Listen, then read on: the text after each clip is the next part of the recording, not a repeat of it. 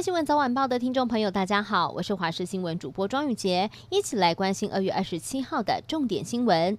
新闻一开始要关注的是，中央流行疫情指挥中心在今天公布国内新增了三例的境外移入个案，分别是从英国、越南和菲律宾入境。刚好今天是指挥中心一级开设满一周年，召开记者会，亮出了台湾防疫一年的成绩单。在全球的排名上，确诊数、发生率和致死率都是相当低的。同时，也针对了逃医院内的感染提出了检讨报告，发现这一次传染力。会这么强，是因为病毒是加州变异病毒株所引起的。今天是二二八连假的第一天，也是国道交通量最大的一天。从清晨开始，国道一号和国道三号部分的路段就开始塞车，一路到下午，国道一号湖口到新竹系统还出现了紫爆，时速不到二十公里。有民众觉得好像是春节一样，而且塞车更为严重。而高公局解释了，说是因为阴雨天视线不佳，事故增多，才会导致塞车比较严重。而预估明天同时有北。返和出游的车潮，地雷路段高达十四处，提醒您要尽量避开。电动车大厂特斯拉以及它的执行长马斯克一向是话题不断。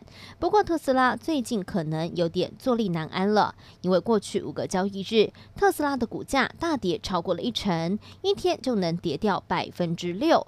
而马斯克本身也陷入了虚拟货币比特币的争议之中。分析师认为，比特币大跌、市场期待值高以及竞争者后来居上，都是造成市场恐慌的原因。中国宣布停止输入台湾凤梨，国内专家分析，有部分是科学问题，有部分则是政治因素。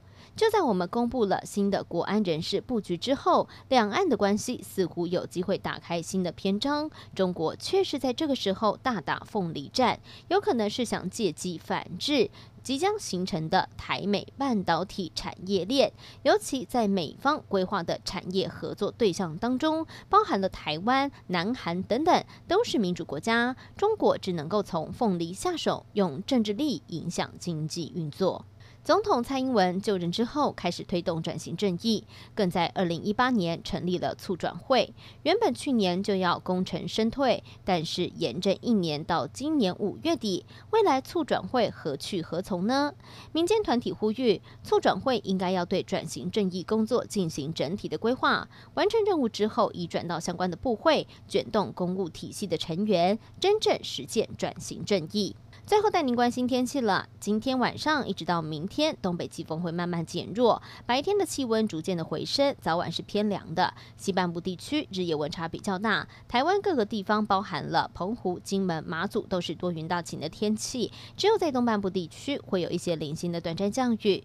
而另外，台南到新竹，还有东南部地区以及恒春半岛沿海空旷处，以及金门、澎湖会有比较强的风。而基隆北海岸还有桃园以北东半部地区，很春半岛跟马祖也会有发生长浪的机会，而明天晚上开始，西半部地区跟金门、马祖会有局部雾，还有低云的，还有低云的状况会影响能见度，提醒大家在行车的时候一定要小心安全。